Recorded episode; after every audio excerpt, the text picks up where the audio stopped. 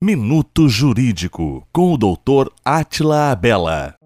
O fim de um casamento geralmente é um momento doloroso. Muitas vezes a separação de fato acontece e a partir de bens é feita de maneira informal, mas isso pode trazer implicações no futuro. Não formalizar o divórcio pode ocasionar a impossibilidade de vender imóveis sem a anuência do ex-cônjuge, mesmo que estejam em nome apenas do titular. Ainda, não fazer o divórcio irá impossibilitar um novo casamento além de burocratizar o reconhecimento de uma nova união estável. Caso hajam filhos menores, o divórcio traz a segurança de como será a guarda e regulamentação de visitas. Sem divórcio, tudo isso depende da boa vontade das partes.